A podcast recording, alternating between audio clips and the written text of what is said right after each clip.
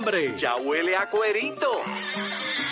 Y escucha Z93, la emisora que representa la salsa en Puerto Rico. ¿Dónde están los salseros del mundo? Bien sabrosos. WZMTFM 93.7 San Juan. WZMTFM 93.3 Ponce. Ponce. WIOB-FM 97.5 Mayagüez. También a través de la aplicación La Música. Oye, ven acá. ¿Y los pasteles? ¿Con o sin ketchup? Bueno, si es con salsa de la Z, seguro.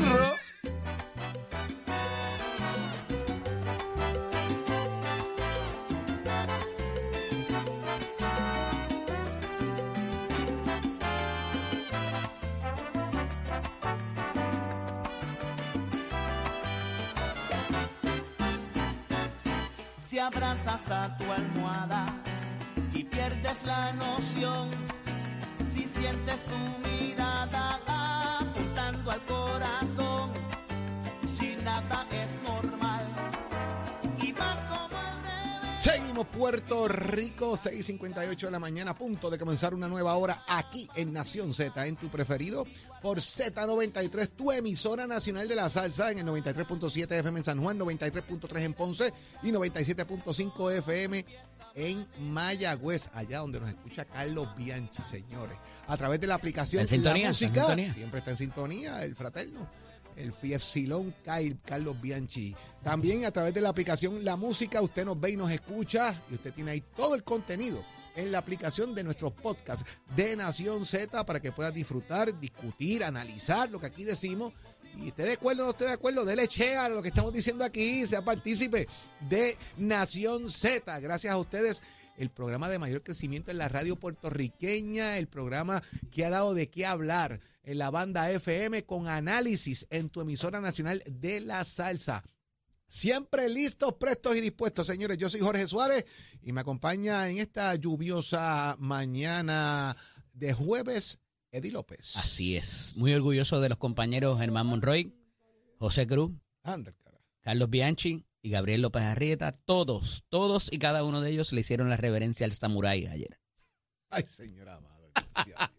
Una nueva mañana de jueves, jueves 9 de noviembre del año 2023. Mucha información, mucha entrevista y mucho análisis todavía que compartir con ustedes. Así que está lloviendo, quítese la sabanita porque tiene que llegar al trabajo y levántate que el despertador te está velando y te agarra el tapón, Jorge Suárez. Así es, Eddie, y ya está en línea telefónica el expresidente de la Cámara de Representantes y actual representante a la Cámara de Representantes de Puerto Rico, from San Lorenzo, With love. José Aponte y Hernández. Buenos días, representante. Buenos días, presidente. Buenos días, saludos para ambos, from Puerto Rico, from San Lorenzo, With love. 51st State. De 51st State, San Lorenzo, USA. San Lorenzo, USA. Buenos días, representante, que bueno esté con nosotros. Eh, se Buenos radicó un nuevo proyecto de estatus. eh, y usted estuvo por allá también. Digo, no sé si está todavía allá en Washington, pero eh, estaba allí en ese momento también usted. Eso es así, en este momento vamos en ruta al aeropuerto para regresar a Puerto Rico. Estuvimos ayer en el Senado Federal cuando el senador Henrich y otros radicaron el proyecto 3231, es eh, la contraparte del 2757 de la Cámara de Representantes Federal, eh, que dispone una consulta vinculante para Puerto Rico sobre el estatus y ofrece las tres opciones que ya se han discutido, estabilidad, independencia y independencia bajo una libre asociación. Eh, tuvo 21 coautores al momento de la radicación eh, y ayer mismo se seguían sumando coautores eh, y seguimos trabajando eh, el área republicana también, eh, buscar el respaldo y la coautoría de senadores republicanos. Eh, pero eso es lo que... La, diferencia aquí es que estamos radicando una medida en el Senado, que usualmente comienza en la Cámara, pero arrancamos el Senado, que quizás ha sido el punto débil de estos, de estos proyectos eventualmente, representante. Bueno, eh, casualmente en el Senado, aunque han habido proyectos en el pasado, eh, por ejemplo, en el cuatrenio del 2005 al 2008 hubo un proyecto radicado por el entonces eh, comisionado residente Luis Fortuño, eh, tuvo 16 coautores republicanos en aquel momento. Eh, y en ese proceso, eh, o 16 coautores, debo corregir, varios de ellos republicanos, luego se sumaron otros más en el Senado, pero en el Senado no ha habido un- una movida fuerte y que se radique un proyecto eh, como este que establece el vínculo del resultado con eh, la aceptación y la implantación de los resultados eh, por parte del Congreso es la primera vez eh, que, que no se incluya el status quo, el ELA, como una opción, también es un adelanto, un reconocimiento. Eh, Ahí yo que- quería llegar, porque le han dado dos veces con una carta del Departamento de Justicia de Administración Republicana y de Administración Demócrata diciéndole que no pueden hacer ese tipo de consulta porque no pueden sacar al Estado Libre Asociado y se insiste nuevamente sobre eso, presidente.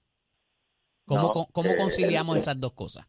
el Departamento de Justicia no dice que no puede, dice que eh, es una alternativa constitucional, sí, estamos bajo los poderes plenarios del Congreso conforme a la Constitución Federal, pero no resuelve el problema. Y si lo que queremos es resolver el problema, pues no se puede incluir el ELA como está. Ah, que alguien quiera incluir el ELA, lo primero que tienen que hacer es definirlo, porque ahora mismo tenemos el famoso proyecto de Wicker, que se radicó en el ciclo legislativo congresional pasado y se volvió a radicar ahora en las gestiones que hizo José Luis Dalmao, pero eh, ese proyecto no define el ELA. Lo que dice es que de ser, eh, de, de ser favorecido, entonces se creará una comisión bilateral negociadora para eh, definir cuáles serían los extremos. O sea, eh, vamos a darle un cheque en blanco y después le ponemos la cantidad. Y eso no es constitucional. Lo que dice la carta es que no pueden obviar la fórmula actual de estatus dentro de las alternativas. Pero eso, mira, el Departamento de Justicia ha dicho eso, sin embargo, sin embargo, cuando se han hecho plebiscitos De Trump y de Obama. en- en- en- cuando se han hecho plebiscitos bajo diferentes eh, estados, en el proceso de admisión de Sí. diferentes estados, Sí. eh, ha sido estadía sí o no. Vamos a hacer un plebiscito estadía sí o no. Eh, eso es lo que se ha hecho. Varios presidentes del Partido Popular no se han negado a eso, de hecho, tampoco. Perdóname, es que estoy... Que, lo- ha, ha habido presidentes del Partido Popular que no se han negado a que se haga eso. Y de hecho, en un momento dado, hubo presidentes del Partido Nuevo Progresista que se oponían a eso porque decían que el PIB y el Partido Popular se iban a unir para derrotar la estadidad. A pesar de que la estadidad ha seguido sacando mayor cantidad en cada consulta que ha pasado. Sin, sin embargo, tienes que, en los últimos plebiscitos, el último plebiscito del 2020 Ujú. fue estadía sí o no. Nosotros no tenemos problema con esa, eh, con, con hacer una consulta en esa forma, Eh, pero hay otros que salen corriendo y dicen, no, es que me tienes que incluir. Bueno, pues con el no están incluidos. Nosotros, pues claro, De- deja- de- básicamente no, no, no está, pero está. Eh, eh, dentro, y vamos, No. voy a las encuestas, Eh, eh, representante también, eh, la encuesta eh, que publica hoy el periódico El Nuevo Día refleja, es interesante, refleja que Jennifer González tiene unos números muy altos en reflejo a lo que es la líder del PNP, que es como refleja, ¿verdad? La máxima líder del PNP y la persona que más influencia tiene en el PNP. Sin embargo, se cierra la brecha de alguna manera de la última encuesta de febrero a la encuesta de hoy, quizás en gran medida porque hay un, hay un boom eh, de mediático del gobernador en, en lo que es campaña y como que ha mermado un tanto la campaña eh, mediática de la comisión residente. ¿Cómo usted ve todo este tema de la encuesta? Mira, eh, yo nunca he sido de encuestas, nunca. Eh, pero eh, habiendo una y, y entrando en el proceso de, de discutirla, Póngase el sombrero de analista, vamos. En, en, en este proceso estamos viendo, y, y den- me dan un minutito en lo que me estoy bajando aquí del taxi, denme un minutito, Páguele, páguele. Está, está, está- está en, está en Reagan o está en dólares. No, eso en Reagan, el vuelo sale a las 8 de la mañana por el C-28. Ya lo tengo aquí. Si usted tiene dudas, llame a Eddie López Travel Agency. le dan rutas, le da FlyAware. Y está atiendo, Y le está puede dar también un TSA pre-check eh, con Eddie López. Llame al 1-800 Samurai. Y ahí usted va a tener toda la información necesaria de su próximo vuelo. Coordine ahora con Eddie López Airlines. 6220937. Pero me tenían que dar la información de ustedes para que dársela al, al taxista y poderle pagar. Yo le paso la cuenta de Uber de Eddie para que cuadre ahí. Presidente C28, sale a las 8 de la mañana y está a tiempo. Así que vamos para adelante. en el proceso que le estaba manifestando de lo que ha sido la encuesta, lo que yo estoy viendo eh, es que, al igual que en otras ocasiones, las encuestas de ese medio comienzan con una eh, cantidad de, de, de ventaja extraordinaria y poco a poco se siguen desinflando. Eh, y en ese proceso, pues, de esta encuesta no es diferente. Ok. Pero en el pasado, estas encuestas, la han- por ejemplo, en el pasado Luis Fortuño ganó este, esta fecha la encuesta contra Aníbal y ganó eh, eh, la, La gobernación. gobernación. Eh, Pedro Rosselló había ganado esta encuesta en un momento dado también y ganó la gobernación. Eh, Ricardo Rosselló y ganó la gobernación. Así que parecería ser que de alguna manera la, la historia, por más margen o por menos margen, pero ha sostenido que la persona que ha ganado la encuesta en esta fecha ganó la ¿Cuál de gobernación. esas hubo primarias en el PNP no, para la no gobernación? necesar- Ninguna. no Ninguna. necesariamente. Ninguna, si, ninguna. si nos va, si nos vamos a la, a la encuesta del 2020, eh, ¿quién ganaba la encuesta en el Partido Popular? Charlie, eh, digo, Eduardo Batia. Y sin embargo perdió. ¿Quién ganaba la encuesta? Eh, Sí, pero, el- Por eso mismo la le encuesta- pregunto a la Jorge. encuesta de la gobernación. PNP. Aquí Por- estamos hablando de encuesta de la gobernación, no estamos Sí. hablando de la encuesta de la primaria. A la ¿verdad? primaria. Porque es lo que había pasado. primaria es lo Y que es la afecta. primera vez que hay una primaria en el PNP también, para la gobernación, este- en este momento histórico así de que reten a un gobernador. Mira, la realidad es que Pedro Pierluisi sigue haciendo obra, el pueblo la sigue viendo, el pueblo sigue entendiendo la conveniencia de mantener a Pedro Pierluisi para darle estabilidad al gobierno, para darle estabilidad a la economía, para que no sigan los cambios de cada de cada cuatro años que le afectan a la economía eh, y en ese proceso la, la primaria no es hoy, es en junio y vamos a seguir viendo a Pedro Pierluisi eh, desarrollando su campaña, una campaña que está organizada, eh, que se, se ve en todos sitios y Edwin Mundo está haciendo su trabajo también, así que eh, yo no estoy, no, no, no tengo ningún eh, ningún temor, por decirlo en esa forma, a lo que debe ser resultado por el bien de la economía en Puerto Rico, como dije, para darle estabilidad y eh, continuidad al proceso. Presidente, me quito el sombrero de analista y le voy a hablar a mi amigo José. Por favor, no bailes en las convenciones. Bueno, me, me viste, ¿verdad? Te vi, lo vi, Me lo vi. viste. Ah, Y te llamó la atención, Hasta ¿verdad? abajo, hasta abajo. Pues, Cumplió, el propósito. tú- cumplió el Y, propósito. y tú, y tú puedes bail- bailar No, y yo no. bajar hasta abajo. ya, ya mis 48 para 49 no. Cumplió, cumplió el propósito, porque fíjate, te vio bailando y te está hablando del tema, así que cumpliste el propósito. Bueno, ¿Ah? pues, eh, eso es, jole. ¿Cumpliste el propósito? José, Y- y gracias. fíjate, Ajá. a ustedes, buen día. Un te abrazo. que Que, tengo llegue bien. regreso al Buen país. viaje. Gracias, Este segmento gracias. es traído a ustedes por Caguas Expressway, donde menos le cuesta un Ford.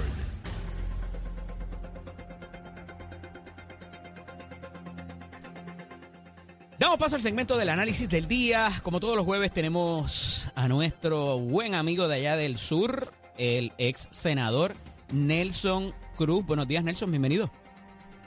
Muy buenos días, Eddie, para ti, eh, Manuel, está por ahí, Jorge, Saudi, todo el mundo. Y está con nosotros también otro que ayer saludó al samurái y le hizo la reverencia, el, el Sí es. legislador municipal por el Partido Popular Democrático en San Juan, Manuel Calderón y Cerame. Buenos días, Manuel, bienvenido. Buenos días a ti, Eddie, Jorge Saudi y a Nelson. Encantado de estar con ustedes aquí en Nación Z. Mira, eh, tengo, eh, tenemos que hablar acerca del Código de Orden Público porque me parece que si esto comienza en eh, entra en vigor hoy, pero pudiera tomar un auge y en otros municipios inclusive también ser eh, quizás eh, cobrar vigencia. Eh, y más allá de lo que se ha hablado del cierre de negocios, esto incluye también el, el echar aceites por la alcantarilla, el quemar basura, el que la basura ahora tiene que estar en bolsa y en, y en zafacones con tapa. Eh, que eso me parece que ya está cobrando vigencia en varios municipios. Eh, pero Manuel, parece haber habido o, a- o existir aún eh, una gran oposición del sector comercial en San Juan y dicen que van para los tribunales inclusive para detener esto. Cuéntame. Mira, varias cosas. La gran mayoría de las cosas que están tipificadas en el Código de Orden Público ya estaban tipificadas en otras ordenanzas o en otros códigos de orden público. San Juan tenía siete códigos de orden, de orden público distintos. Ay, qué chévere. El primero, el primero que se aprobó para allá para 1997-98 bajo la alcaldía de Sila Calderón hasta el día de hoy.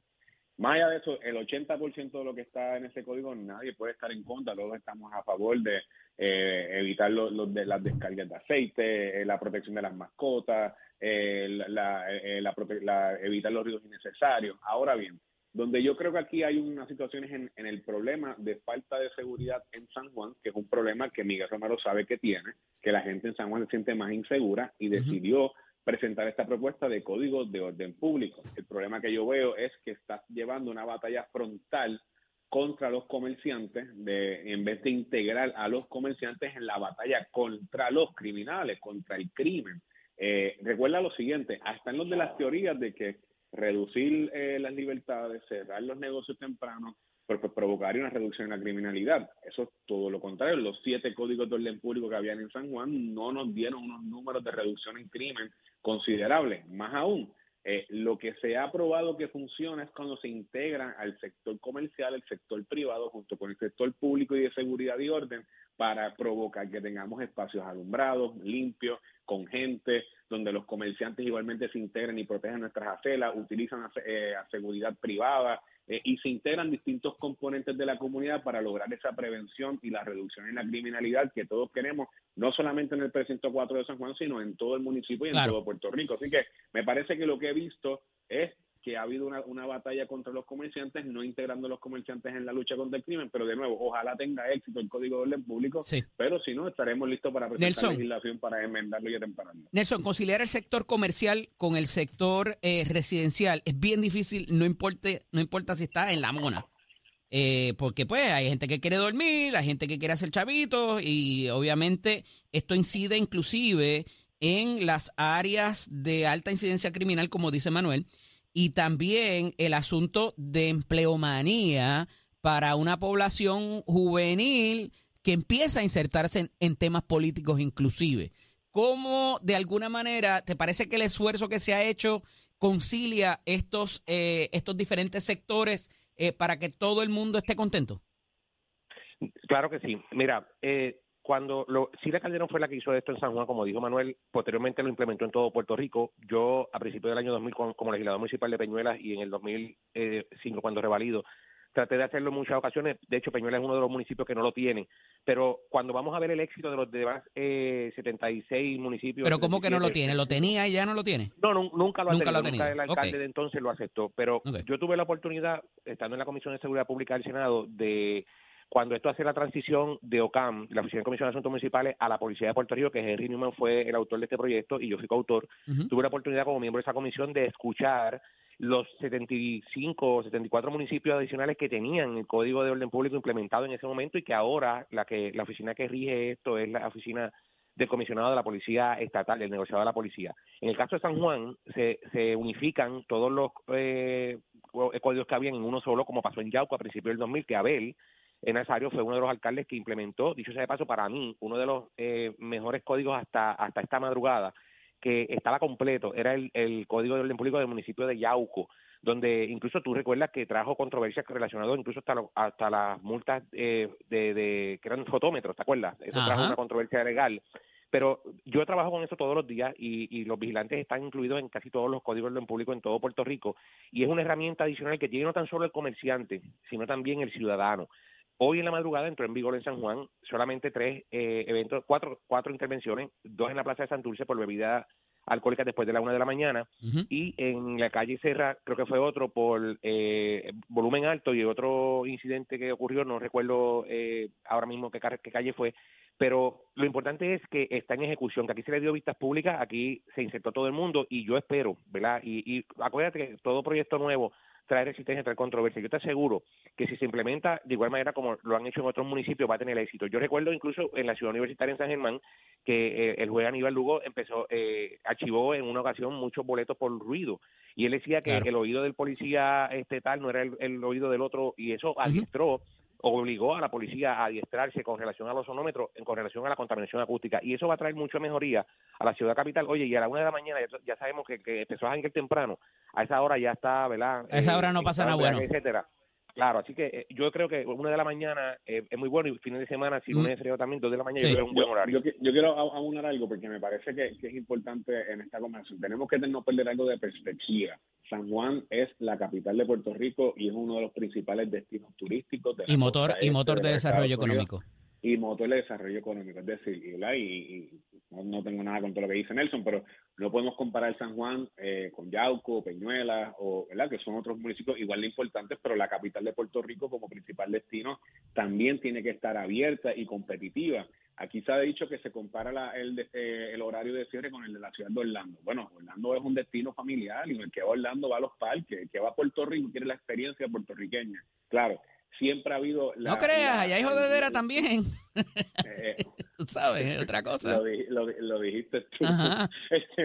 Pero la, realidad es que yo creo que pues, San Juan tiene que ser una ciudad competitiva, abierta y, que fomente ese desarrollo económico que todos queremos. Ahora bien, los códigos, volvemos, ya estaban implementados y la queja de los residentes, tanto en Miramar, en Condado, en, en en Cupey, en, en Puerto Nuevo, en la Avenida Diego, es que se llama a la policía tú llamas al cuartel, nadie te contesta. Y más aún, si después de cuatro llamadas te contesta un retén, te, no te dicen, mira, la policía va eh, como en media hora, dos horas y nunca llega. O sea, la falta de policías y la falta de un código, eh, de, de un plan de prevención uniforme y en colaboración con la policía estatal que le garantice la ronda preventiva y la aplicabilidad de este código es lo que va a estar entre y, e, y, esa parte dos meses veremos cómo se cómo se fomenta y cómo se aplica y esa parte Nelson particularmente de la participación de los agentes del orden público eh, cuando se están reclutando cuando verdad toma toda la vigencia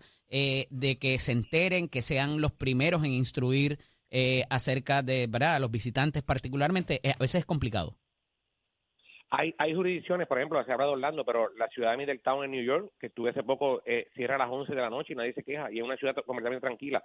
Hay que, hay que reconocer también que en el pasado no había un task force o un grupo especializado, o sea, ciertas patrullas, ciertos agentes que iban a trabajar expresamente con el código. Aunque todos los agentes de San Juan, incluyendo las dos academias que se han sacado nuevas, han sido adiestradas en el código, lo importante es que ahora hay un grupo de trabajo específicamente para, como dice eh, Manuel, llega, esa llamada entró, el retén va a tirarle entonces a esa unidad especializada y va a llegar. Eso era una de las cosas, claro está, que se tenía eh, que mejorar y, y así, en vista pública salió y así se ha mejorado. Hay un task force específicamente, incluso con guagua rotulada, que incluso le da la oportunidad al alcalde de comprar eh, vehículos nuevos, asignar eh, academias nuevas específicamente para el código eh, municipal. Así que, eh, perdóname, el, el Código de Orden Público. Así que yo creo que es una buena iniciativa, como todo, hoy empezó, cuatro intervenciones, yo espero que puedan bajar y como te dije, a la una de la mañana ya, y las estadísticas están, después de la una de la mañana es que ocurren los incidentes lamentables, así que eso es lo que el, el alcalde Romero ha procurado, y yo estoy seguro que va a tener éxito como ha tenido Yauco y otros municipios. Agradecido de ambos de que pudieran estar con nosotros en la mañana de hoy. Hablamos la semana que viene de las encuestas cuando tengamos todo el cúmulo de lo que se ha encuestado, ¿verdad? En esta semana y lo comparamos inclusive con la otra. Un fuerte abrazo. Excelente semana. Buen fin de semana. Buen fin de semana. Este segmento es traído a ustedes por Caguas Expressway, donde menos le cuesta un Ford.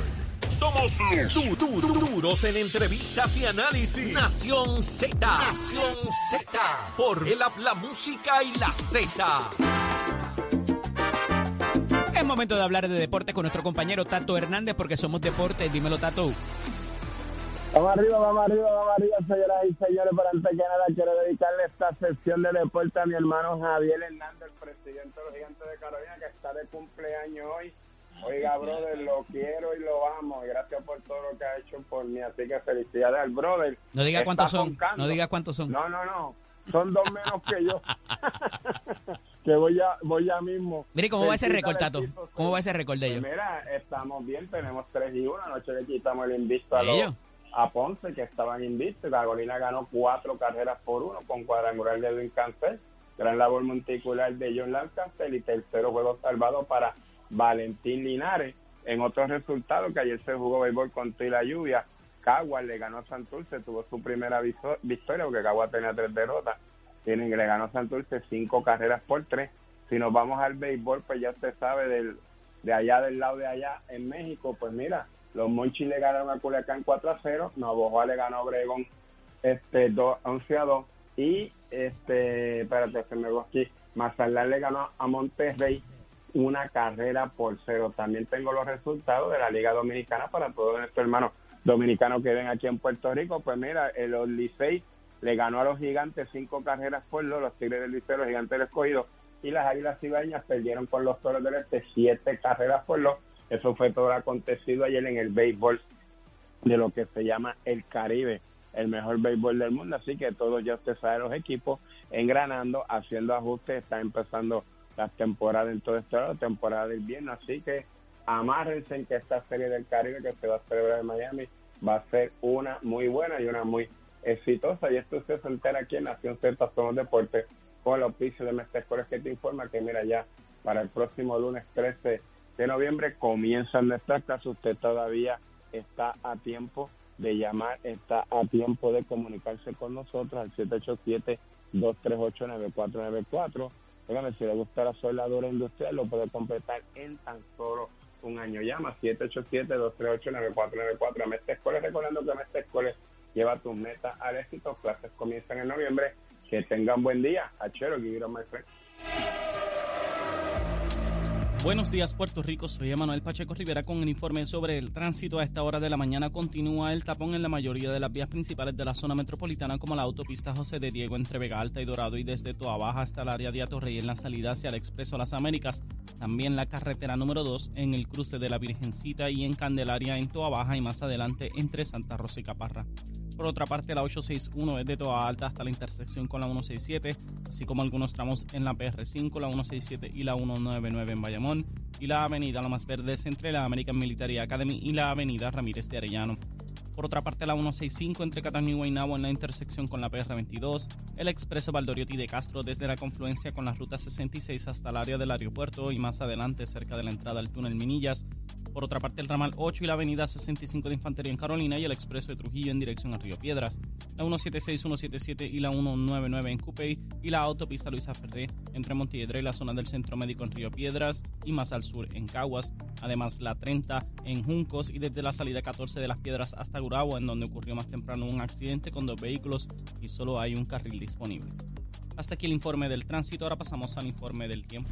El tiempo es traído ustedes por Winmar Home, energía de la buena. Crosco, sella hoy a la segura con Crosco. Para hoy, jueves 9 de noviembre, el Servicio Nacional de Meteorología pronostica para todo el archipiélago otro día principalmente nublado y lluvioso, con lluvias en la mañana para el este, el interior y el área metropolitana. Además, en la tarde se esperan aguaceros y tormentas eléctricas para todo Puerto Rico, con las lluvias más fuertes en el área oeste y el área metropolitana.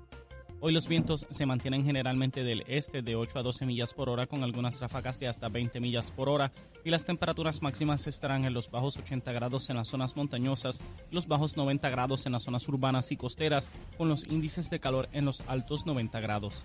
Hasta aquí el tiempo, les informó Emanuel Pacheco Rivera. Yo les espero en mi próxima intervención aquí en Nación Z, que usted sintoniza a través de la emisora nacional de la salsa Z93. Próximo. No te despegues de Nación Z. Próximo. Próximo aquí en Nación Z, 6220937. ¿Es Pierlisi o es Jennifer? ¿Qué opinas tú de la encuesta? ¿Es la verdad? ¿No lo es? ¿Refleja la realidad? Lo discutimos aquí en breve en Nación Z.